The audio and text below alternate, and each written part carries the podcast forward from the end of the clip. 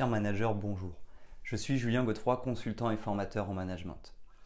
Pour progresser facilement dans votre management, je vous invite tout de suite à télécharger gratuitement mon e-book de plus de 40 conseils pour motiver vos équipes. Vous trouverez le lien dans la description. Pensez aussi à vous abonner à ma chaîne YouTube pour consulter mes dernières vidéos.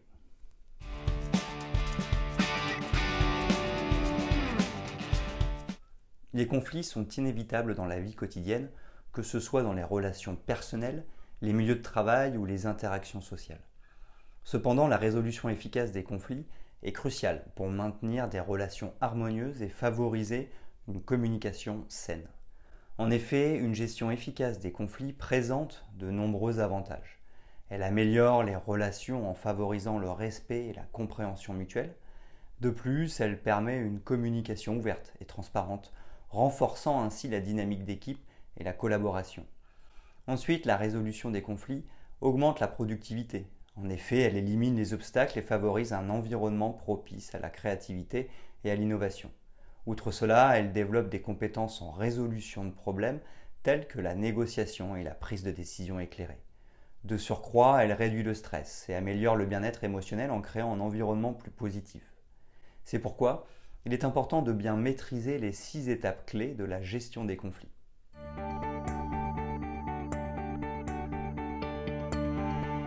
Premièrement, identifier et reconnaître les conflits. Identifier et reconnaître le conflit est une étape essentielle dans la résolution efficace des conflits. Cela implique d'être attentif aux signes de tension, de malentendus ou de divergence d'opinion entre les parties impliquées. En effet, il est important de ne pas ignorer ces signaux et de reconnaître l'existence du conflit. Pour identifier le conflit, il est nécessaire d'observer les comportements, les attitudes et les interactions des personnes concernées. Des changements subtils dans la communication, tels que des échanges plus tendus ou une diminution de la coopération, peuvent être des indicateurs de conflit. Il est également important de rechercher les causes profondes du conflit. Ils peuvent être liés à des différences d'opinion, de valeurs, d'objectifs ou de besoins non satisfaits. La reconnaissance du conflit implique d'accepter qu'il existe des divergences d'opinion ou des problèmes à résoudre. Par conséquent, il est crucial d'adopter une attitude neutre et objective lors de cette étape. Pour cela, il faut éviter les jugements préconçus ou les préférences personnelles. De plus, il peut être utile d'engager des conversations ouvertes avec les parties impliquées afin de recueillir leurs perspectives et de mieux comprendre leur perception du conflit.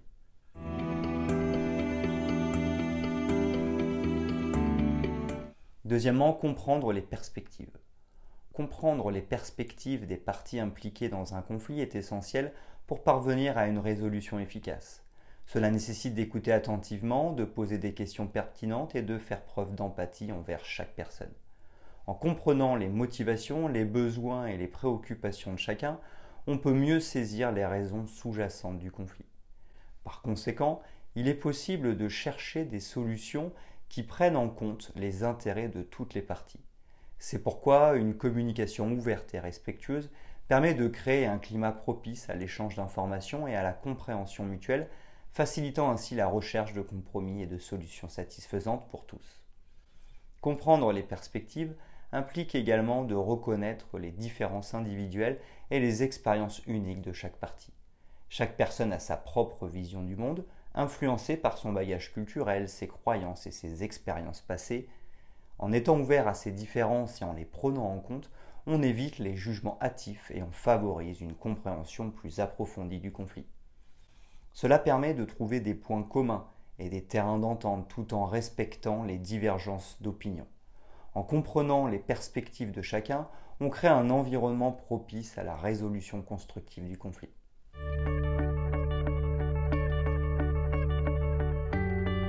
Troisièmement, trouver un terrain d'entente lors des conflits.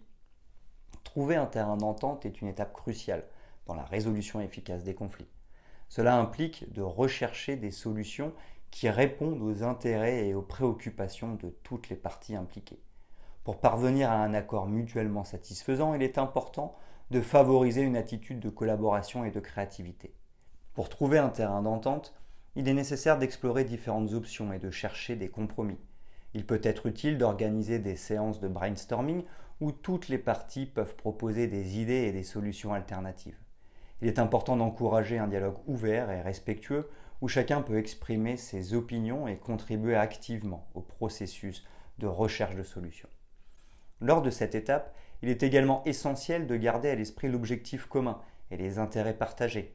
En identifiant les points sur lesquels les parties sont d'accord et en recherchant des solutions qui répondent à ces intérêts communs, on peut établir une base solide parvenir à un accord.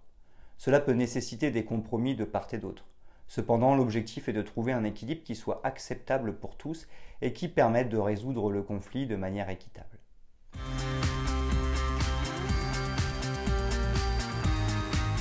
Quatrièmement, générer des options et évaluer les conséquences. Générer des options et évaluer les conséquences est une étape clé dans la résolution efficace des conflits. Elle implique d'explorer différentes solutions et d'envisager les résultats potentiels de chacune d'entre elles. Cette étape permet d'ouvrir le champ des possibles. De plus, elle encourage la créativité afin de trouver des solutions innovantes et mutuellement bénéfiques. Pour générer des options, il est important d'adopter une approche collaborative, en encourageant toutes les parties impliquées à contribuer avec leurs idées et leurs suggestions, on favorise un environnement propice à la diversité des solutions. Les techniques de brainstorming peuvent être utilisées pour stimuler la génération d'idées et encourager la libre expression. Une fois que plusieurs options ont été proposées, il est crucial d'évaluer les conséquences potentielles de chaque solution. Cela implique d'analyser les avantages, les inconvénients, les risques et les impacts à court et à long terme. Il est important de considérer les effets sur toutes les parties impliquées et d'évaluer si les solutions proposées sont réalistes et réalisables. Cette évaluation permet de prendre des décisions éclairées et de choisir les options les plus appropriées pour résoudre le conflit de manière équilibrée.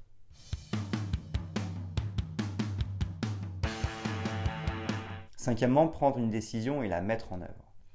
Prendre une décision et la mettre en œuvre constitue une étape cruciale dans la résolution efficace des conflits. Après avoir généré des options et évalué les conséquences, il est nécessaire de passer à l'action pour parvenir à une résolution concrète. Cela implique de choisir la meilleure option parmi celles qui ont été identifiées et de mettre en place un plan d'action clair. Lors de la prise de décision, il est important de considérer les intérêts et les préoccupations de toutes les parties impliquées. Il peut être nécessaire de négocier et de trouver des compromis pour parvenir à un accord mutuellement satisfaisant. La prise de décision doit être guidée par l'objectif commun de résoudre le conflit de manière équitable et durable. Une fois la décision prise, il est essentiel de mettre en œuvre les mesures convenues. Cela implique de définir les étapes concrètes à suivre, d'assigner les responsabilités et de fixer des échéances. De plus, une communication claire et transparente est essentielle pour informer toutes les parties impliquées de la décision prise et des actions à entreprendre. Enfin, la mise en œuvre doit être suivie de près pour s'assurer que les mesures sont respectées et que les résultats attendus sont atteints.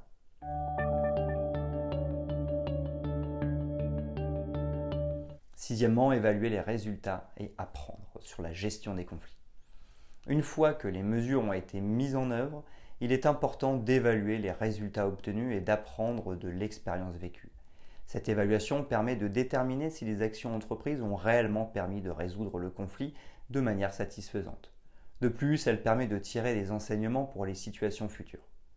Pour évaluer les résultats, il est nécessaire de comparer les résultats obtenus aux objectifs initialement fixés.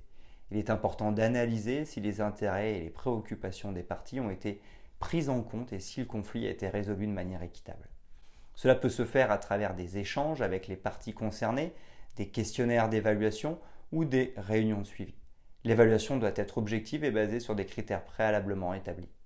En apprenant des résultats obtenus, il est possible d'identifier des améliorations potentielles pour la gestion future des conflits. Cela peut inclure l'ajustement des procédures, l'amélioration de la communication, le renforcement des compétences de résolution de conflits, etc. En tirant des enseignements des expériences passées, on peut développer une approche plus efficace et proactive pour gérer les conflits à l'avenir. L'apprentissage continu favorise une évolution positive des compétences et des pratiques de gestion des conflits.